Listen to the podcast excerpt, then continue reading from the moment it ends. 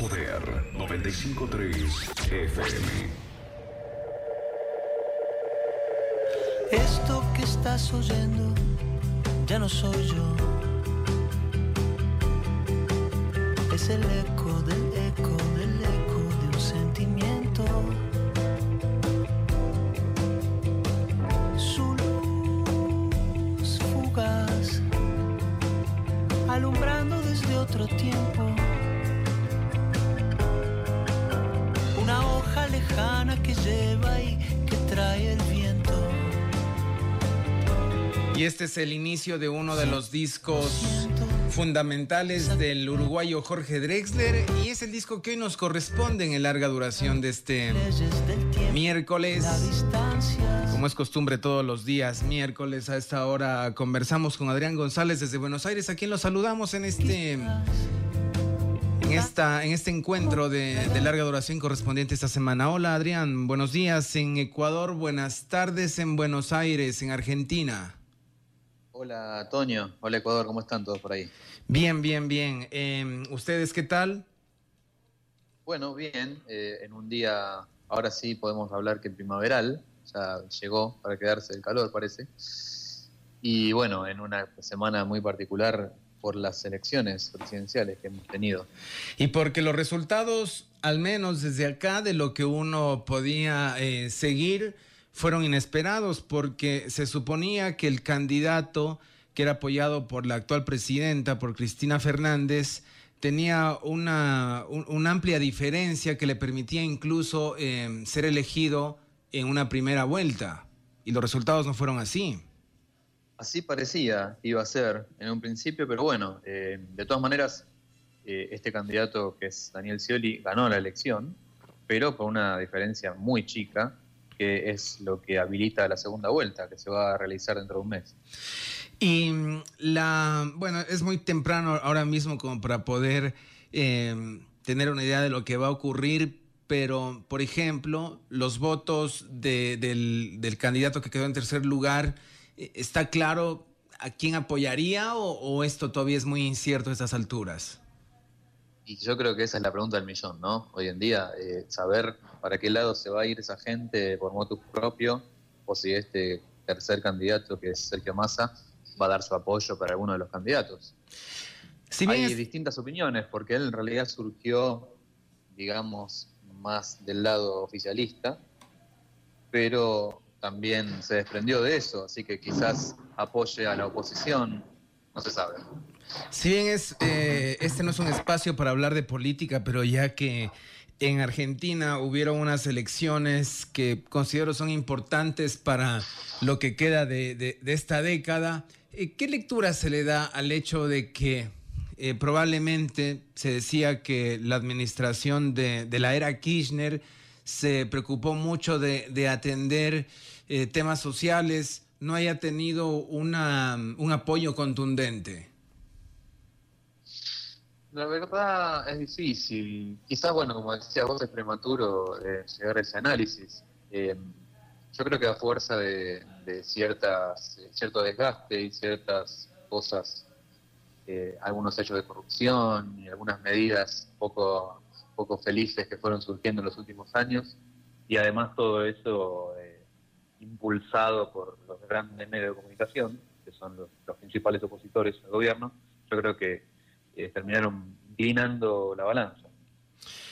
Bueno, estaremos pendientes en un mes de ver qué, va a ocurrir porque eh, los resultados que el mundo pudo eh, tener de las elecciones de, Argentina en, en- para escoger, para elegir un nuevo presidente fueron realmente inesperados. ¿Te fuiste a la fiesta del futuro, Adrián? Así fue, sí. No sé si alguno ha, ha visto alguna foto mía por ahí. Vi, vi una foto, yo, yo ayer vi una foto realmente que estabas eh, con alguien, no sé quién realmente se- se- se- será, y estaba en un reloj allí que, que me recordaba al reloj de Back to the Future. Bueno, así fue. La verdad es que, eh, sinceramente, la organización y la infraestructura y, todo lo que se propuso para la fiesta eh, me sorprendió. Fue mucho más de lo que imaginaba que iban a hacer. Y, bueno, así fue. Había mucha gente disfrazada de personajes de las películas.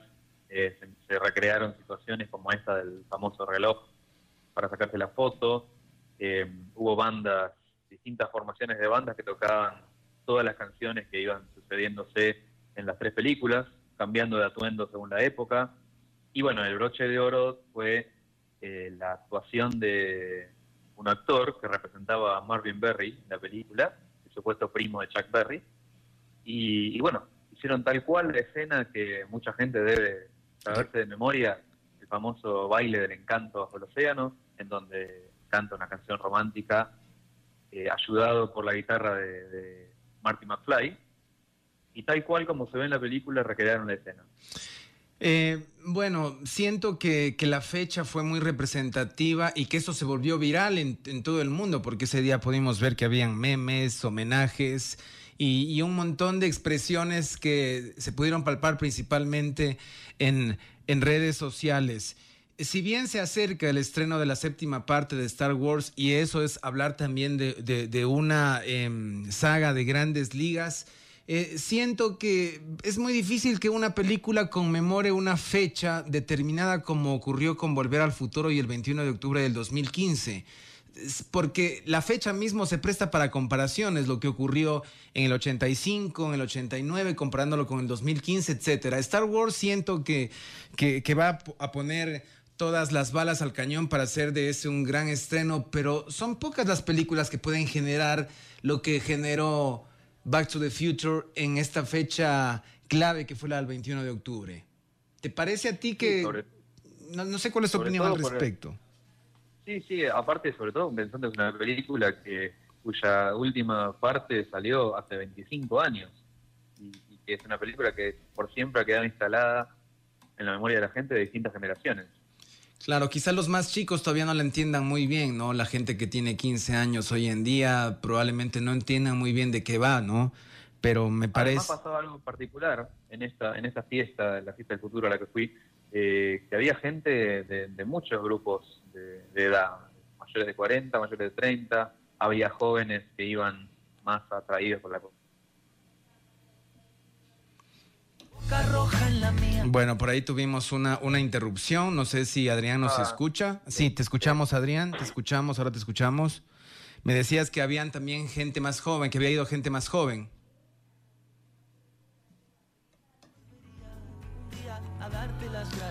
Bien, por ahí tenemos, como lo digo, una interrupción que la vamos a, a enseguida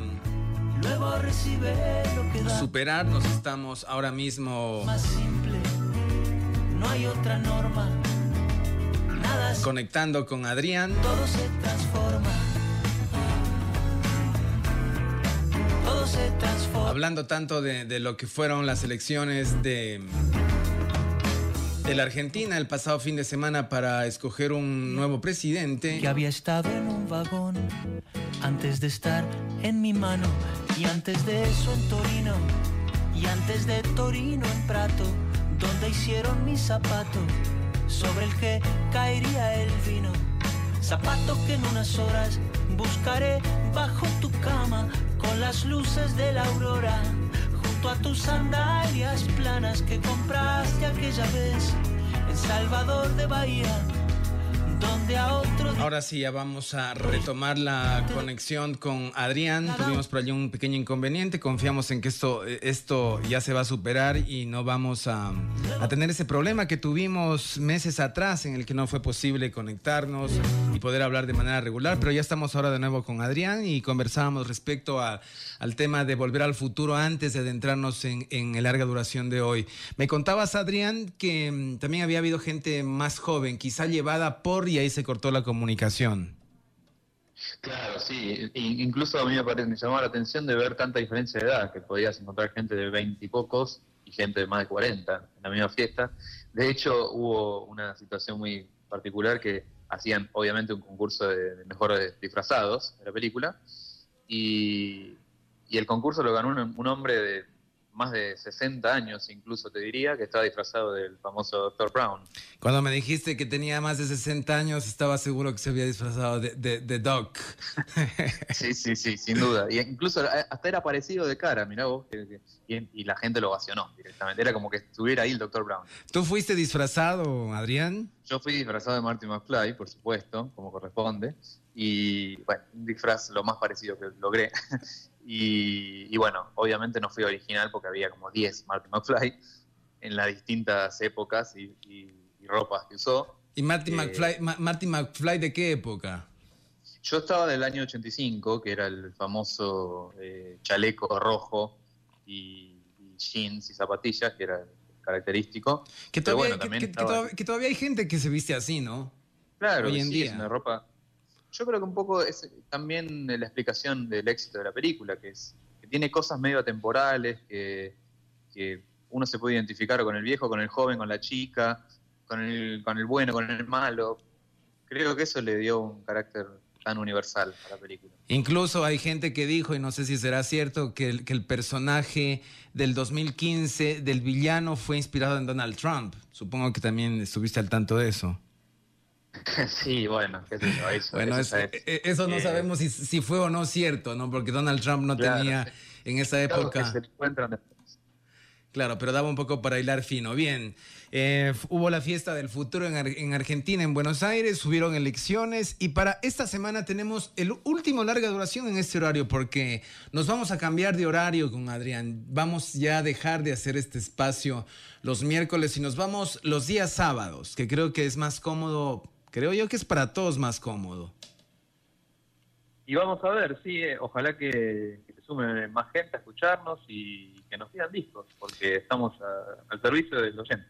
Así es, el día sábado vamos a, hacer larga duración a partir de las 11 de la mañana. Desde luego, no este sábado, eh, pero eh, desde noviembre empezamos la edición de larga duración a partir de las 11 de la mañana todos los sábados. Los programas anteriores que tuvimos un inconveniente de, de, poderlos subir, te cuento que ya están en la plataforma de la página, ya los vamos también a postear, Adrián. Incluso el de Queen lo logramos rescatar para poderlo compartir con la gente. Y a partir de noviembre estamos en un nuevo horario a las 11 de la mañana, pero los días sábados. Los sábados, todos los sábados, 11 de la mañana, nos vamos a conectar para llevarles larga duración y también vamos a buscar por ahí un horario en el que lo podamos reprisar. Eso nos permite también alargarnos un poco más de tiempo si es preciso y que deje de ser un, un segmento de un programa para que se convierta específicamente en un programa. Y para cerrar la edición de los miércoles de larga duración,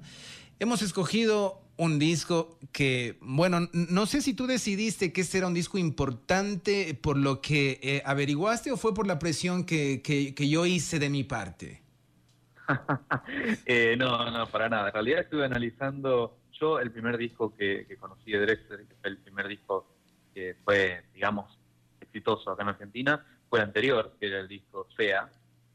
Eh, de hecho, una de sus canciones se hizo muy conocida acá en Argentina porque se utilizaba una publicidad. Creo que es Raquel. ¿O no? no, ah, me haces bien. me haces bien. Esa, que me haces bien, exactamente. Sí, que creo que lo utilizaban en una publicidad de una margarina, una mantequilla, algo así, me parece. no, era una publicidad de, sopa. De sopa. Sí. Sí, sí, supe esa eh, historia. sí. Es una, una canción que, vos imaginate, adquirió tanta fama e incluso se hizo tan conocido Drexler acá, que esa canción, Me haces bien, eh, la, llegó a interpretar Mercedes Sosa en su, lista de temas de la última época.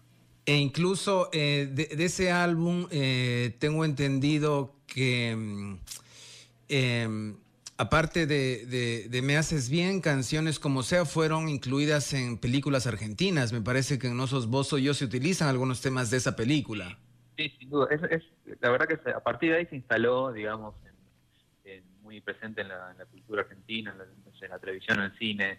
Eh, y además, sobre todo, y, ya metiéndonos un poco en, conocer más del artista, eh, tiene esa cosa tan familiar para nosotros, sobre todo en Buenos Aires, con Uruguay, que es, se podría decir, el país de Latinoamérica en donde más parecido hablan a nosotros los porteños. Sí, yo creo que la gente, em, por ejemplo, en Colombia, en Ecuador, en, en, Venezuela, probablemente si escuchan a un uruguayo lo pueden identificar con el acento de un argentino. Quienes no conocemos a fondo eh, la particularidad del habla de cada eh, país. Exactamente, sí, bueno, eh, es, es, casi. Yo muchas veces he leído y yo estoy de acuerdo con esa, con esa idea que los de los nacidos en Buenos Aires tenemos mucho más similitud y, hasta conexión cultural, o como quieras llamar, con la gente de Montevideo, de Uruguay, que con gente, por poner un ejemplo, en el norte de Argentina, de Jujuy, Salta, o que, que tienen más que ver con, la zona de Bolivia, o la gente de, Misiones Formosa, que tiene más que ver con Paraguay. Eh, bueno, un país demasiado grande eh, y con demasiadas eh, culturas distintas no idiomas, pero sí maneras de, usar el idioma. Y, por ejemplo, así como la gente que quizá no está muy al tanto de la manera de hablar del, uruguayo y la puede quizá relacionar con la del argentino, eh, a mí me ocurrió que en una ocasión estuve en México y, y una persona me dice, ¿de dónde eres? Y, bueno, eh, no le dije que era de Ecuador, pero supuso que era de Venezuela por el acento. Entonces, por ejemplo, para, para nosotros reconocer a un venezolano es súper fácil, igual que un colombiano, ¿no? Pero quizá, por ejemplo, para un mexicano va a encontrar similaridad de, en la manera de hablar de un colombiano, de un venezolano o de un ecuatoriano. Y, lo mismo ocurre con la manera de hablar para quien no está al tanto del argentino y del uruguayo, que, que la gente podría, la que no está muy al tanto. Eh, confundir un poco, pero eh, para ustedes reconocer a un uruguayo por la manera de hablar es muy fácil, ¿no? Mm, sí, en realidad, sobre todo cuando son uruguayos que, no salieron de Uruguay o que, son quizás del interior de Uruguay, porque tienen como un estilo un poco más pausado y más tranquilo, y hay algunas palabras muy puntuales que, que en Uruguay las usan distinto, pero bueno, también hay muchos uruguayos que no te das cuenta, que es exactamente como si hubieran nacido en Buenos Aires. Em, yo sugerí eh, hablar de Eco y no de SEA porque siento que, es un disco más eh, universal que el, de, que, que el SEA. Si bien SEA fue el disco con el que se lo conoció en Argentina, no sé si tú estuviste indagando un poco em, la importancia del álbum posterior, que es el Eco, respecto al, a SEA y, a la discografía en sí del artista. Sí, sin duda, este, este disco fue el que realmente le hizo adquirir un vuelo mayor en su carrera. Eh, además de que, bueno, analizándolos objetivamente, me parece el mejor disco Eco que sea. Me parece que dio una, tuvo una evolución en su estilo musical. Y además, bueno, por supuesto, el tema excluyente de esta época de la carrera de Drexler es eh, el premio Oscar que ganó en ese año. Claro, que se lo incluyó posteriormente en una edición extra, ya que en la versión original no aparecía. Remontémonos un poco a la carrera de este uruguayo que, si bien se hizo popular en la década anterior, eh, su carrera no empezó en la década anterior, empezó en los años 90. Jorge Drexler era un, em, o es un uruguayo que había eh, hecho una carrera en, la medicina, ¿no? Sí, es un caso bastante particular. Era hijo de médicos y siguiendo el mandato familiar también él estudió medicina y, trabajó de médico incluso en Uruguay en sus años más jóvenes y bueno, evidentemente siempre llegó la música paralelamente como una segunda profesión o como dos profesiones y el éxito le llegó relativamente más grande. Si bien, como vos decís, es cierto que él empezó su carrera mucho antes, Uruguay de ser conocido, digamos, en los 90, eh, empezó a conocer la fama en alguna oportunidad que, tuvo la oportunidad de, ser telonero de Joaquín Sabina, cuando, Sabina tocó en Montevideo. Y bueno, fue invitado por Sabina a tocar en España y digamos ahí empezó a mirar para otros lugares y de hecho se fue a vivir en España eh, a finales de los 90 pero bueno, sí, eh, su carrera se terminó de, consolidar y explotar a partir de SEA y sobre todo a partir de este disco Eco. No, es muy común que en la historia de los artistas se hagan famosos cuando se acercan a los 40 años. Jorge Drexler nació en el año 64 Y claro, para el año 94, cuando había publicado algunas cosas en, en, Uruguay, porque era un artista propiamente local, ya contaba con 30 años de edad, pero él ya tenía una carrera en la medicina, ya ejercía la carrera cuando tenía 30 años. Y como lo comenta Adrián, fue un asunto casual en una, en una gira en la que mm, Joaquín Sabina llegó a, Uruguay, lo, lo, ve cantar y fue él quien lo, lo invita para que eh, vaya a a España. De hecho, trabajó como compositor inicialmente. Eh, había compuesto algunos temas para, para otros artistas. Y es en la, en la primera década del, del siglo XXI en la que realmente Jorge Drexler eh, llega a ser conocido como un artista en la región latinoamericana y en, el mundo de habla hispana, ¿no? Sí, claro. Incluso eh, lo he escuchado en algún reportaje contando, contando cómo fue esa época en donde empezó a dejar al médico y, se puso el traje de cantautor. Y, él decía que, tuvo un, momento en donde hacía las dos cosas. El lunes a viernes trabajaba en un hospital y los sábados tocaba y cada vez después tocaba los viernes y después tocaba los domingos y después cada vez empezó a tocar más y después empezó a cobrar por tocar y bueno, dejó la medicina de lado que es un poco lo que ocurre muchas veces con, muchos eh, artistas que no llegan a ser famosos. Eh, siento que eso ocurre acá en Loja, me parece que eso te ocurre a ti también, ¿no? Que durante la semana te dedicas a, la actividad relacionada con tu profesión y haces música el fin de semana. Quizá son pocos los que logran terminar con la historia como la de Drexler, porque mucha gente probablemente a lo largo de sus vidas continúan ejerciendo de, de abogados, de arquitectos, y el fin de semana hacen música, en, en algunas ocasiones no cobran, en otras empiezan a cobrar, pero no mucha gente termina eh, abandonando su, profesión eh, por la que tuvo una formación académica universitaria para irse por la música, que fue lo que ocurrió con Drexler. Pero eso es una historia que le ocurre a mucha gente. Sí, sí, tal cual. Bueno, como vos decís, es mi caso también, y, pero bueno, el caso en el que un profesional que ya tiene su carrera más o menos iniciada, que termina dejando todo para dedicarse a algo artístico, es muy raro que pase. Lo habitual es que dejan la universidad a mitad de cursar, los músicos eh, más famosos, hay mil casos así. Y, sobre todo, en el caso de Drexler, siendo alguien que, surgió de un país chico, de un país que no, que no tenía tanto mercado eh, musical de alguna manera, y, donde era más difícil eh, dejar una profesión segura, entre comillas, estable, y meterse en esta aventura que tan lejos lo llevó.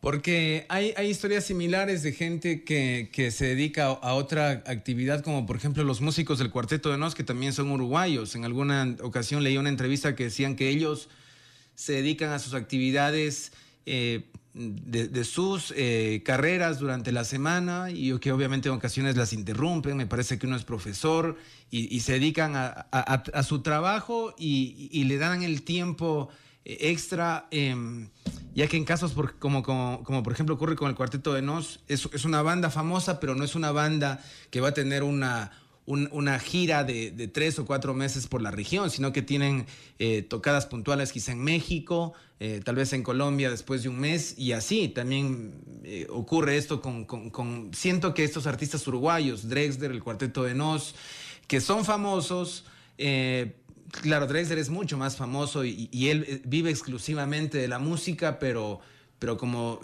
revisamos su historia, al inicio le tocó compartir las dos actividades. Y durante em, los años 90 ya había publicado algunos discos, Drexler, pero fue la década em, eh, pasada la que le permitió a él volverse un, fenómeno, primero muy querido en, Argentina y en Buenos Aires, que es creo que el primer país donde llegó a tener popularidad fuera de, de Uruguay, para luego em, cruzar em, las fronteras eh, y darse a conocer en, otros lugares. Me parece que es similar a lo que le ocurrió a Sabina, ¿no? que primero se, hizo popular en, en, Argentina, luego en México y en otros países. Claro, sí, sin duda. Bueno, eh, es muy habitual y lo he escuchado de muchos uruguayos, no solo músicos, eh, artistas, hasta futbolistas, que muchos dicen que, bueno, el, triunfar y el, ir, a, ir a ver si uno tiene suerte es ir a Buenos Aires veces para los uruguayos. Bien, nos adentramos. ¿Algo que agregar antes de entrar a, revisar este, este disco, eh, Eco? No, bueno, ya iremos descubriendo eh, su estilo compositivo, letrístico, cada uno de los temas. Para tener una idea, Echo es el octavo disco de, la carrera del artista. Si, si, bien quizás sea fue el disco que le permitió a él eh, darse a conocer, que es publicado en el año 2001, ese era el, bueno, no el octavo, voy a corregir, es el, es el séptimo disco Echo y el sexto disco Sea. Había publicado en los años 95 discos que tuvieron los primeros repercusión en, Uruguay y los otros que se publicaron ya en, España, donde se mudó a, vivir este artista uruguayo. El séptimo disco es Eco, que se lo publica en el año 2004. Eh, eh, Tal vez algo que agregar de la portada, quizá. Me parece una portada. Sí, no hay mucho que, hay mucho que agregar, ¿no? La portada es foto de él, un poco para que se conozca también su cara, porque en el disco Sea eh, no estaba él, no aparecía la cara de él en la portada. Y me parece un buen recurso, eh, sobre todo en un cantautor de una música cuasi despojada, que podría decir, que aparezca él en la cara, en la tapa y diciendo soy esto que van a escuchar ahora. Y, además me parece que un buen recurso para un artista eh, cuyo rostro era desconocido. Claro, claro. Y bueno, y está esta, esta expresión en donde él está mirando como para abajo y pareciera como entre, entre no sé, si saludando o disculpando o, como un gesto como de humildad podría también leerse. Bien, em, eh, ¿nos adentramos directo yo creo que a los tracks o hay algo que agregar del álbum en sí, del eco, como tal? No, no, yo creo que sí, empecemos con los tracks y después vamos a, a contar sobre el final la historia de, famoso premio Oscar que recibió. Perfecto, porque creo que en este disco hay un peso eh, muy fuerte en, las canciones, ¿no? En, las, en las letras y en la música. Empezamos eh, este, este álbum con el primer corte que es Eco. Exactamente. Esto que estás oyendo ya no soy yo. Bueno, eh, yo creo que para hablar de este disco en general la obra de Drexler, pero este disco es prácticamente un disco de amor.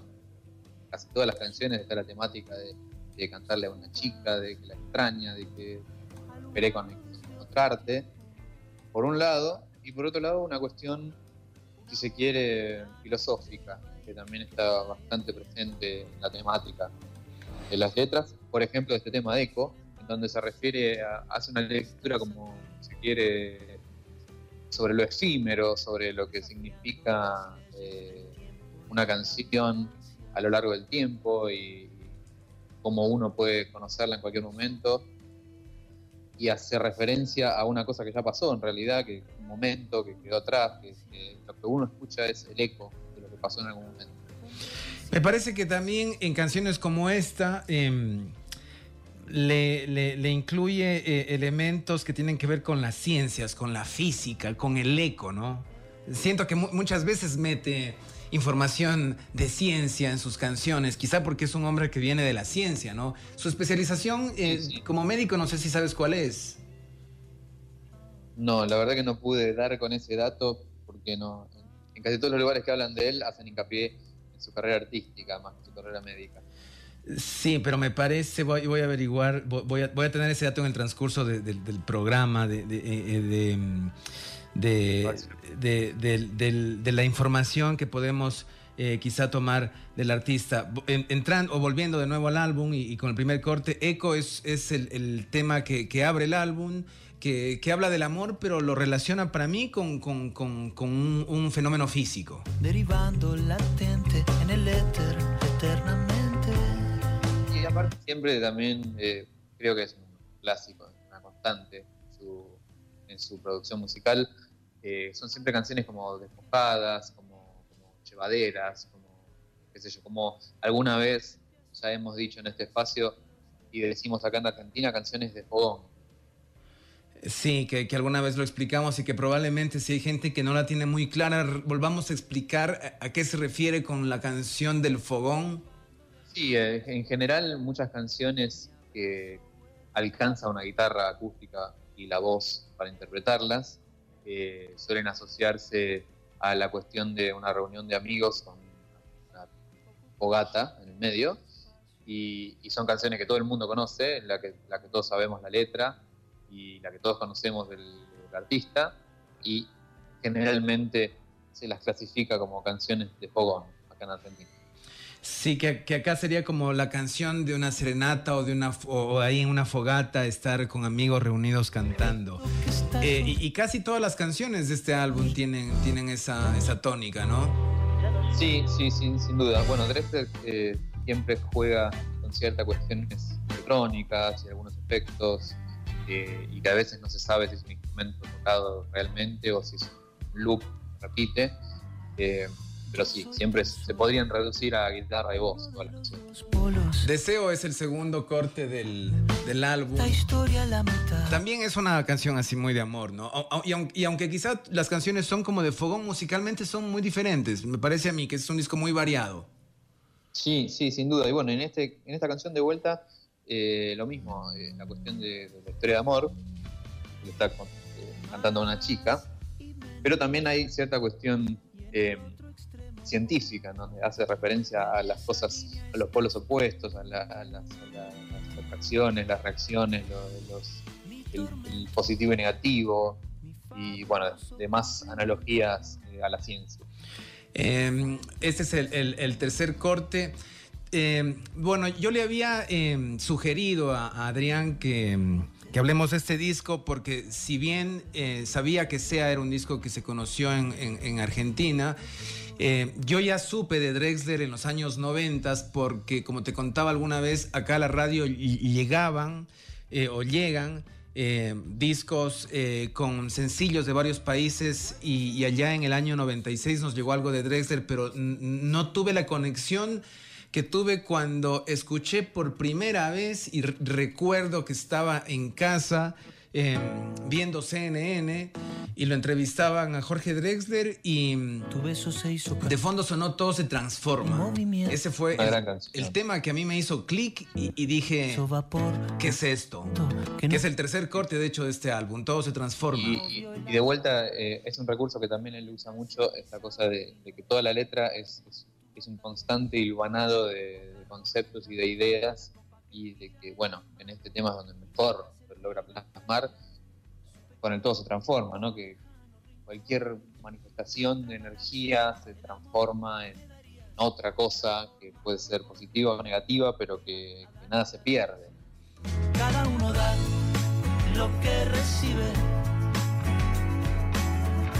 luego recibe lo que da. Bueno, podría, relacionarse para quienes creen en el karma, en lo del karma, pero aquí yo le veo que tiene una explicación más bien eh, como, como de un fenómeno de, física y, de la energía, como tú haces referencia. Yo lo siento muy relacionado con, con, la, con la física, las letras de Drexler, y que la relaciona con la cotidianidad, el amor y el desamor también en ocasiones, ¿no? El italiano que había estado... Sin duda, y, lo mundano y lo, efímero y lo superficial como también se combina con lo más profundo y, bueno, como decíamos, siempre presente la ciencia. Este fue el primer corte de difusión, de hecho, del disco, que si bien se publicó en el año 2004, creo que eh, fue el haber ganado el Oscar lo que le permitió también captar la atención de un público mayor. Y bueno, la historia del Oscar la dejamos, de hecho, para el final. El cuarto corte quizá resume de alguna manera la esencia de los sonidos de, Drexler, que es guitarra y voz, pero en esta ocasión también vuelve a hacer una referencia al tema de la ciencia. Que viva la ciencia, que viva la poesía, que viva siento mi lengua cuando tu lengua está sobre la lengua mía. Más explícito no puede ser, ¿no? Que viva la ciencia, dice. Y, bueno, esta canción es una especie de, de resumen en muchos sentidos. La cuestión el análisis científico de del, amor y de la vida humana, que hace constantemente. Después el nombre de la canción, que es Guitarra y Voz, que es a lo que se puede resumir todas sus canciones, pero con la particularidad de que está escrito con S, o sea, guitarra y voz, refiriéndose a otra persona. Y bueno, este juego de palabras que solamente aplica en español, ¿no? Por supuesto, que puede ser su voz como, como la palabra o voz refiriéndose a que la otra persona completa a la canción. Claro, bueno, uno al leer el título sabe que, que, se, eh, se, hace referencia a la otra persona, al, al, vos, al tú, como se lo conoce en Latinoamérica, no en, en Uruguay y en Argentina. Y la gente podría hacer o, podría pensar que, que, que es la guitarra y la voz de la persona, pero hace referencia a la otra persona, la guitarra y a la otra persona como las claves en, en, la vida del cantautor, ¿no? Voz? Y además tiene esta particularidad de que como es una letra tan, si se quiere, compleja y larga y hay tantas palabras y tantos conceptos que a priori no tienen rima, eh, está cantada de una manera como, como de rap, si se quiere. Claro, propiamente la, el, coro está cantado y, las estrofas son propiamente rapeadas, ¿no? Son habladas. Son habladas y me parece que es muy profundo todo lo que a mí al menos, bueno, no, digo, no, no es un ensayo científico, pero, pero dentro de lo que tiene que ver con las letras de canciones populares, eh, si la comparamos con otras, hay más profundidad en esto, ¿no? Sí, sí, sin duda. parece que es una letra que te puede hacer pensar en un montón de cosas no, hay muchas canciones que tengan esa... Esa estructura. Hay escritas infinitas palabras. Zen, gol, bang, rap, Dios, Hay tantas cosas. Incluso el utilizar palabras monosílabas que tienen un significado muy amplio en una parte de la canción también me parece que es una de las peculiaridades de este tema, que este es de las canciones que uno tiene que sentarse con la letra y analizarle a fondo por, por, la estructura que, no es común en una canción popular. Sin duda, bueno, y aparte esta cosa de que, bueno, recién nos pasó, que a uno le da ganas de, de quedarse en silencio y escuchar. ¿Qué más va a decir en esta letra? Sí, e, este disco para mí, Echo es el disco de Drexler, es como que esos discos difíciles de, superar, eh, porque pese a ser un disco suave, musicalmente es, muy variado, ¿no? Y en el quinto corte, que se llama Transporte, siento que tiene como ese sonido de, ahora mismo del, del folclore del sur de, América. Hacia donde quiera. Sí, bueno, sí, yo justamente iba a hacer una referencia a lo mismo, me parece que está presente el famoso candombe uruguayo y sobre todo tiene dos particularidades el cantón de Uruguay, que es eh, la cuestión de la constante percusión, que se escucha de fondo en esta canción, y la manera en que están puestos los coros. Es una especie de, cántico que suele ser con voces masculinas y, y está incorporado en el estribillo de esta canción. ¿Hay alguna diferencia? Porque siento que también este es un sonido del folclore argentino. ¿Hay alguna diferencia entre el candombe que se hace en Uruguay y el candombe que se hace en Argentina? Porque también se hace candombe en Argentina, ¿o no? Sí, eh, quizás está un poco más asociado a, cierto tango bailable y, tiene un parentesco con la milonga, que es propiamente el tango bailable.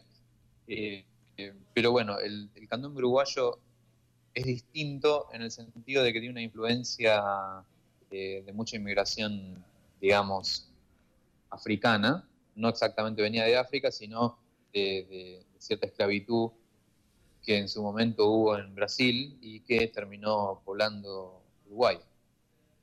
a donde quiera que estés,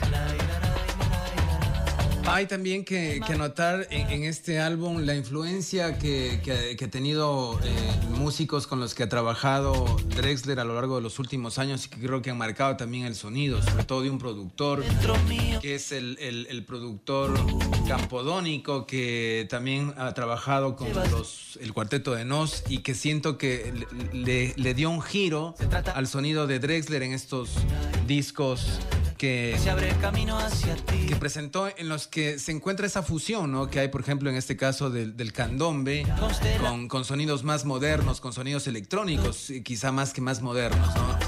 Sí, sí, sin duda. Bueno, Juan Campodónico es uno de los, productores estrella uruguayos y casi todos los discos reconocidos o famosos o exitosos de Uruguay eh, tuvo algo que ver Campodónico.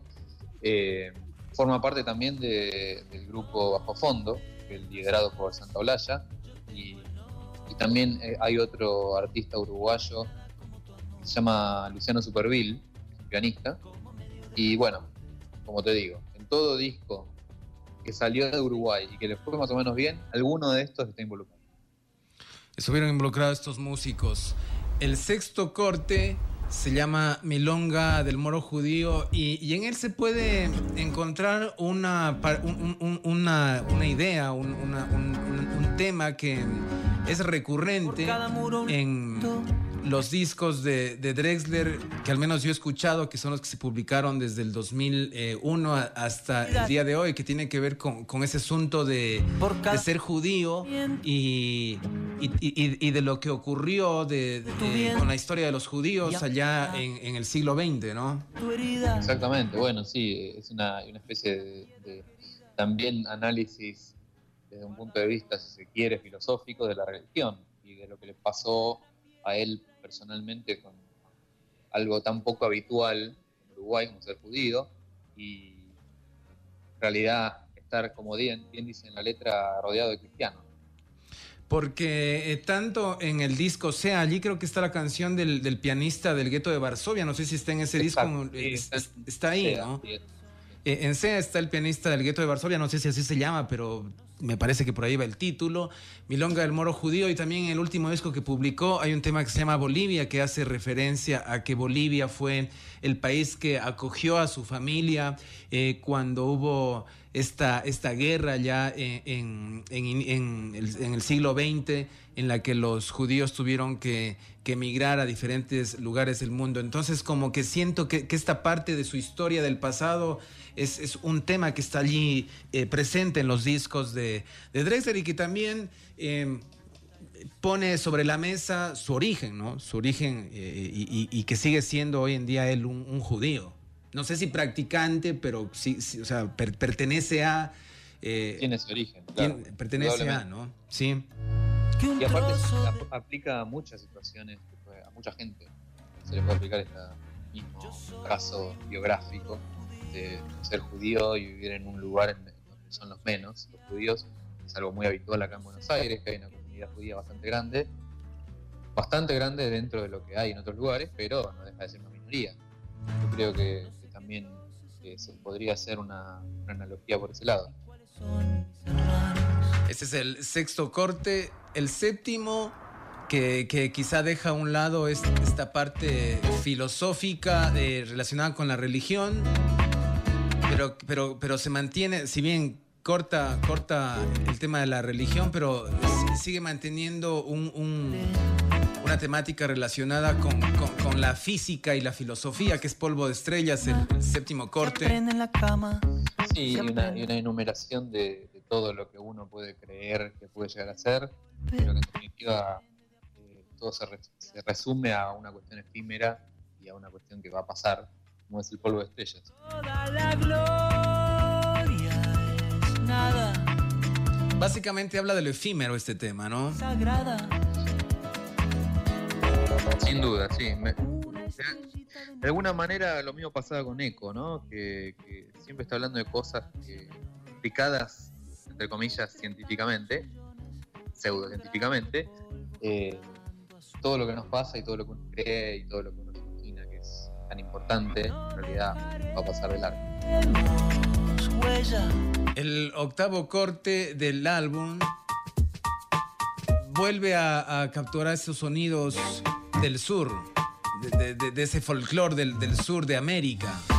Lo que que yo este tema lo, relaciono un poco, me, remite un poco a un sonido tanguero, de alguna manera, cómo están puestos los violines y los arreglos del piano. Eh, si bien obviamente no es un tango, propiamente dicho, eh, tiene cierta, cierto parentesco y cierta cuestión de, esa, pena melódica que caracteriza al tango. Y, su letra tiene que ver con el dolor, con, un asunto eh, que, que, ha estado presente en la vida de alguien y que de repente un buen día el, rato que menos uno lo piensa, esto... Tal vez fue algo de la puesta de sol. Llega un día en el, en el, que, en el que, ese dolor o, esa cosa que uno quiere superar, de repente se termina, ¿no? La pena Y bueno, siempre que hay un dolor y una pena, eh, el sonido del tango eh, lo acompaña bien. Se va. Hay mucho de ese, de ese sonido, si bien como tú dices no es un tango, pero tiene yo creo esos elementos que incluso esto podría sonar a una canción más de Bajo Fondo Tango Club. Exacto, sí, es lo que te iba a decir. Bueno, el, el primer disco de Bajo Fondo que fue bastante renombrado y exitoso, había salido un par de años antes que este de Drexler y bueno, participó el productor, ¿no? Como decíamos, Bodónico. De hecho, musicalmente, en, en- en partes de la canción como esto, yo le encuentro mucho de tango.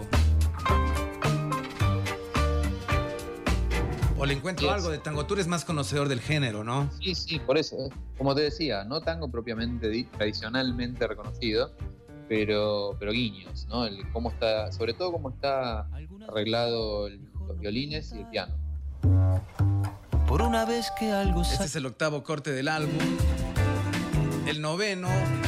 Mira, mira que yo creo que es- este álbum tiene muchas de las canciones que, que Dressler las toca habitualmente en sus shows. afuera. Esto también tiene como un sonido de, de sonidos, yo le siento como medio brasileño. Por la vereda, sonoro borbotón. Entre brasilero y un poco de lo que hablábamos de, de- de los aires de cantón uruguayo. Y, y bueno, acá, que se quiere, se tomó cierta licencia un poco y bajó un poco más a la tierra, ¿no? Armó una canción un poco más eh, eh, mundana y simplemente referida a, a mirar a la chica que te gusta. Eh, sí, que, que es algo que yo creo que nos puede ocurrir en varias ocasiones, ¿no? Que llegamos a un lugar y vemos a alguien que está bailando así muy bien y, y que quizá uno no es muy, eh, digamos, hábil en el tema de la pista de baile y, y- y estar disfrutando, simplemente ver a esa persona moverse en la pista, ¿no? Verte bailar. Dónde fluir, Con el nombre muy bien puesto, sí, el, el don de fluir, simplemente eso, ¿no? De dejarse llevar y no pensar en lo que uno está haciendo, con esta aclaración que hace en un momento de, de la letra, este lugar común, si se quiere, de que los músicos no bailamos. Claro, como reivindicando esto de que los músicos no bailamos. Tú baila porque lo mío no es el baile, pero eh, quiero, quiero verte bailar. Próxima vez, tengo torpes las rodillas y tú. Una canción ideal para dedicarle a la chica que querés conquistar. Eh, Le sí. digo a los oyentes que están en esa. Pero para mí la canción perfecta realmente para, para conquistar a alguien es esta fusión. Esta es como que, que- bueno, no, no tanto para conquistar, sino como para reivindicar que, que, que esto va en serio, ¿no? Que es fusión. Para mí de las canciones más lindas de este disco. ¿Dónde termina tu cuerpo y empieza el mío? Bueno, de vuelta composición romántica a partir de un concepto de ciencia, ¿no? Sí. Y, y- y hay una, una parte de la canción en la que, en la que dice que ha, que ha colgado propiamente, Me siento o sea, que, que deja toda la esperanza en, en- en este momento que está viviendo con esta persona. La canción se llama Fusión, es el décimo corte del álbum. Este es como, ¿Cuánto de no, no para empezar a, a- la conquista, sino un poco más bien como para reivindicar lo que está pasando. Claro, confirmarla. cuánto de esto es amor? Cuánto de esto es amor, cuánto es deseo. Se no separar. Incluso se está preguntando un montón de cosas de lo que está sintiendo en ese momento, ¿no? Y desde el corazón a los dedos. Este es el, el décimo corte. tiene que estar tiene que estar dirigido a una chica que le guste la charla larga, ¿no? Porque, a ver, ¿cuándo te vas a callar y dejar de pensar en lo que sentís y nos vas a dar un beso, ¿no? Sin duda, sin duda. Pero, pero, pero me parece que es de esos, temas como para querer confirmar y, tratar de, llegar a una conquista que muchas veces es- este tipo de elementos tienen canciones como la de Sabina que alguna vez hablamos. El, décimo primer corte, que era el último corte en la primera edición del álbum, siento que es, que es un, himno a, la música y a, la familia y- y- esa sensación de, de tener música en casa. Bueno, más que la familia, esta es, esta es una canción que, que yo la siento que, que tiene como muchas referencias de, de la nostalgia del pasado, salva pantallas. Sí, y aparte eh, también tiene un poco que ver con, en, en un momento, esto es año 2004, 2005, en donde, digamos, empezaba a- a masificarse el uso de Internet ¿no? y, el contacto con, con una persona querida y lejana por medio de la computadora. Claro, que, mira que yo creo que todavía, no sé si ahora sea muy recurrente, pero eh, es, común quizá que uno vaya a, algún lugar, a la casa de alguien, a la oficina de alguien y encuentre en, la, en la pantalla de la computadora la imagen de un ser querido, ¿no? Sí, sin duda, sí. Creo que todavía ocurre eso. Sí, ocurre. Quizá ahora la gente lo tiene. Sobre todo cuando es una persona alejada de uno, ¿no? Que no, que no está físicamente con uno todos los días. Quizá ahora la gente lo tiene en, la pantalla del, teléfono también. Se da el caso. Claro, el fondo, el fondo de escritorio de, la PC ahora se pasó al fondo de escritorio de smartphone. Hay una parte que me encanta, que, yo, yo la escucho y, recuerda a mi niñez, que es esto de años atrás, de pronto la casa se llenó de canciones. Yo creo que, que todos o casi todos em, tuvimos la oportunidad de, tener en casa música, bien sea porque alguien tocaba o porque había una persona poniendo música en un reproductor que de alguna manera nos influyó en lo que somos y en los músicos en lo que crearon posteriormente. Con cuatro guitarras. Sin duda, uno es producto de, los sonidos que tuvo en su niñez, sobre todo, bueno, en mi caso particular y supongo que en el tuyo también donde tanto nos gusta y apasiona la música y la analizamos, eh, nos define la música. Hay melodías que uno imposiblemente se puede sacar de la cabeza, hay letras que uno nunca se puede olvidar. Soltando Vamos pedaleando contra el tiempo, soltando amarras, es otra de las frases de este, que es el, último corte del álbum eh, en la primera edición, porque luego se eh, hizo una segunda edición en la que se incluía un tema que le cambió la historia a Jorge Drexler, o bueno, no sé si le cambió la historia, pero por lo menos le, generó una parte importante en su historia, que es el haber ganado un Oscar, ¿no?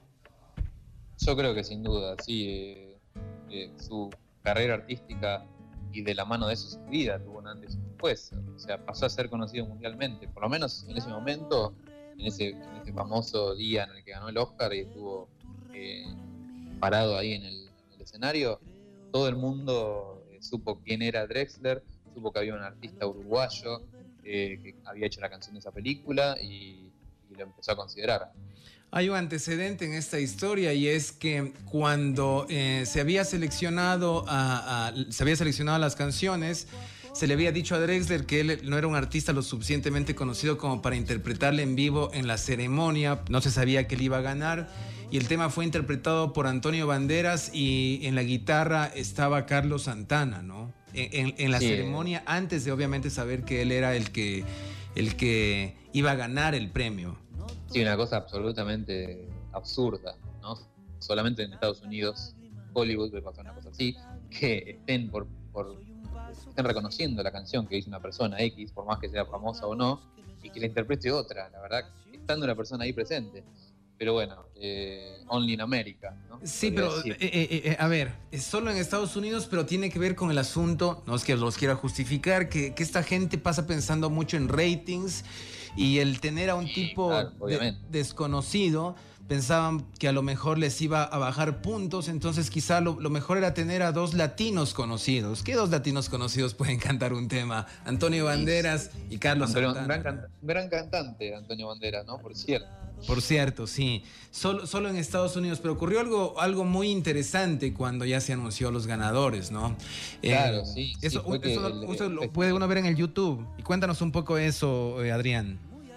Bueno, eh, antes que nada les cuento que esta canción, eh, Al otro lado del río, fue compuesta por Drexler para una película que se llama Diarios de Motocicleta, que es una película hecha por un director de Brasil, eh, que contaba, digamos, la, primera parte, la juventud del Che Guevara, cuando él decidió dejar toda su vida acá en Argentina y empezar a recorrer Latinoamérica en una moto con un amigo. Estos dos eh, amigos estaban representados por eh, el actor eh, Gabriel García Bernal, que era el Che Guevara, y Rodrigo de la Serna, que era su amigo, que, son, que es un actor argentino, Rodrigo de la Serna, y García Bernal mexicano, y dirigida por un, por un brasilero. O sea, era una película que, amalgamaba Latinoamérica. Y como para redondear el concepto, la canción principal la hacía un uruguayo. Entonces, eh, más latinoamericana no podía ser. Claro, todo, todo encajaba, ¿no? Como todo un símbolo de la, de, la Latinoamérica eh, revolucionaria y obviamente teniendo allí integrantes participando, tanto actores y el resto de artistas de diferentes lugares de la región. Y bueno, y Jorge Drexler alguna vez contó que, la composición de esta canción fue una cosa así medio apresurada, que no sé si fue que lo contactó el director porque lo conocía de algún lado, y le dijo, bueno, tenés que hacer una canción y mandame lo primero que te salga, y medio que la hizo sin tiempo, y, esa, esa guitarra y esa voz, eh, así como está interpretado, fue la primera toma que grabó. O sea, así como la compuso y la grabó por primera vez en su computadora en su casa, eh, fue como llegó a Hollywood. Sí, esta es la versión que, se hizo, como tú lo comentas, la, la, canción la hizo propiamente casi que de una, sola toma y fue la que capturó la esencia, yo creo, en parte de la película, que hizo que eh, la gente em, que se encarga de, votar eh, para las ceremonias de los Oscars, para la entrega de los Oscars, eh, le haya dado el, el Oscar a, a, este tema que se incluyó ya en una segunda edición de Eco, ¿no? Como una canción extra. Eh, en, una versión en la que se incluyeron dos canciones que en las que yo creo que ahorita no vale adentrarse, que es Soda al Tomate, que era de un, de un, de un homenaje que le hicieron a Pablo Neruda y también El Monte y el Río. Tengo el dato de la especialización, lo, tenía en la cabeza pero no estaba seguro. Es, es otorrino laringólogo Drexler, eh, Adrián. Mira vos. Sí. bueno, podríamos sacar un tour. bueno, así damos por concluida la, revisión de este disco, que para mí te digo es como que de los... Bueno, antes, antes eh, les iba a contar la perla, la frutilla del poste. Ah, vamos, dale. anécdota de Jorge en, allá en Los Ángeles, la recepción de los Oscar. Obviamente él fue humilde uruguayo a estarse ahí a escuchar y a, morderse para adentro viendo a, Antonio Bandera cantando canción. Y bueno, finalmente gana el, Oscar él y así como todas las grandes eh, estrellas de Hollywood piensan, ah, se ponen a llorar se lo dedican a, toda la gente, a su, familia, que lo acompañó siempre, Dressler simplemente subió, agradeció su premio y se puso a cantar la canción de punta a punta, así como no lo dejaron interpretarla en su momento, y fue simplemente ese su, su revancha. Sí, cobró venganza a, la academia y a, quienes eh, no estaban de acuerdo con que él interprete el tema en la ceremonia. Al final lo terminó interpretando, quizá no con, con todos los arreglos que se necesitaría, pero hizo una versión a capela muy buena en realidad, que de hecho me parece que es parte de la historia de la academia, por el contexto en el que se dio, ¿no? Aparte creo que no pasó nunca que el que, el que gana el Oscar a la mejor canción suba y la cante. Claro, porque me parece que por lo general tampoco es muy común que se nomine a latinoamericanos desconocidos. Eh, siempre se nomina a, norteamericanos y quizá tienen por ahí a sus carreras eh, en la industria y esto hace que, bueno, prueben de que ellos canten, pero un artista desconocido, un, simple uruguayo que me imagino que era lo que eh, mucha gente que hace y prepara los, los, los programas estos televisivos deben haber catalogado como un artista que no iba a ayudar y que quizá no tenía incluso muchas posibilidades de poder ganar, ganó y, como no le permitieron eh, hacer su versión dentro de la ceremonia como normalmente eh, se suele hacer, él fue a recibir el premio cantando el tema eh, a capela. Como dato adicional, no sé si tú has visto este momento en el YouTube, es Prince quien lo, entrega. Yo lo vi en vivo, lo vi en vivo. Ah, ah tú lo viste en vivo. Sí, sí, sí, Prince, nada menos que, que hay un detalle que, que Drexler lo reverencia, como diciendo, Dios, que me están dando este premio. Incluso él, eh, y, Prince, como que niega, o sea, como que, como que no, no es para el caso. sí, sí, yo no Bueno, aparte lo habitual es que ese, ese tipo de premios lo gane generalmente música instrumental, incidental, a veces suele pasar, no una canción así tan redonda con una letra como en este caso. Sí, es, es, esa era la, frutilla que, que, casi, casi no, la, no la escuchamos eh, en esta entrega eh, que está llegando al final. Este vendría a ser eh, el último programa que hacemos los días miércoles. De allí em, lo vamos a trasladar como un programa propio para hacerlo eh, cada sábado 11 de la mañana a partir de noviembre. Y bueno, me parece que, que así como abrimos con un disco súper importante como lo fue Canción Animal, eh, cerramos al menos esta, esta, esta primera parte en este horario con un disco que yo creo que es, que es clave dentro de la música uruguaya. Quizá no sea tan conocido a nivel de la región. Y yo creo que Drexler era tan desconocido en esa época que, por ejemplo, pasó por desapercibido en, en los premios Grammy latinos que ya habían. Y creo que como que la academia también tardó un poco en reconocer lo que estaba haciendo Drexler, de tal manera que en las últimas entregas ha sido premiado, ¿no? Yo creo que para el 2004, 2005 eh, no, no era eh, tomado en serio ni siquiera por la misma Academia Latina, eh, porque este disco creo que es como para ser merecedor de, de, de, varios premios, pero creo que en esa época la gente no estaba atenta a lo que estaba ocurriendo con Drexler. Sí, sin duda, o sea, incluso lo ha reconocido él mismo en entrevistas. Para mí no, a mí no me cambió nada el haber recibido un Oscar o no por la canción, pero a la gente y, a, y, a, al público de muchos lugares simplemente les alcanzó para conocerlo. Sí, quizá no le cambió a la historia eh, como tal de, de, de, de, quizá trasladarse a vivir en otro lugar, etcétera, porque sigue residiendo creo que en Madrid, ¿no? Así es, claro, vive en España y, y dice que viene siempre a, a Uruguay cada vez que quiere grabar un disco nuevo. Sí, pero, pero sí le cambió la historia en cuanto a ser reconocido y poder acercarle a la gente eh, su trabajo. Con esto estamos cerrando. No sé si escogemos nosotros un disco para abrir el, larga duración, el horario de los sábados, si por ahí eh, se, eh, se, votan ideas. Esto de, de, mm, seleccionar a Drexler fue producto de una sugerencia que nos hicieron acá a la radio cuando mencionamos tres opciones. Mencionamos Drexler. Calamaro y no recuerdo quién más mencionamos. Y a Kevin Johansen. Y a Kevin Johansen y nos dijeron Drexler. Está ahí en la lista. Sí, sí. Eh, no sé bueno, si para que vean esa que lista. somos democráticos. Sí, sí, sí, sí. No sé si continuamos esa lista o seleccionamos nosotros un álbum así que consideremos clave para empezar el horario de, de los sábados. O quizás, claro, podríamos elegir algún disco muy, muy clásico y muy reconocido como para empezar arriba los sábados. Bien, esto ya lo estaremos publicando previamente en redes y nos despedimos pues Adrián de este, de este encuentro de, la edición, de, este, de la última edición del programa en, en miércoles. Gracias por tu tiempo y bueno, pues un, un buen resto de semana. ¿eh?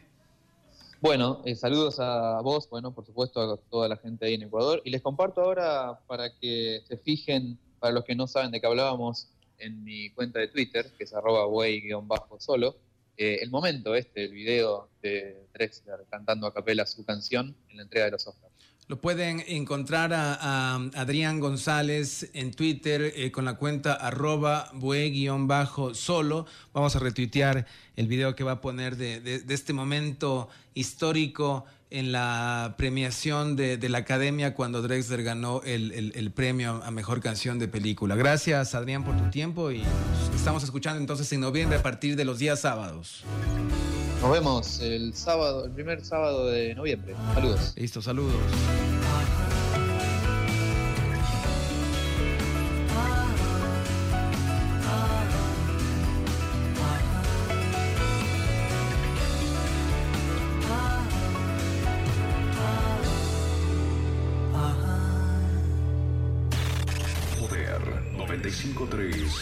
Poder 95.3 FM.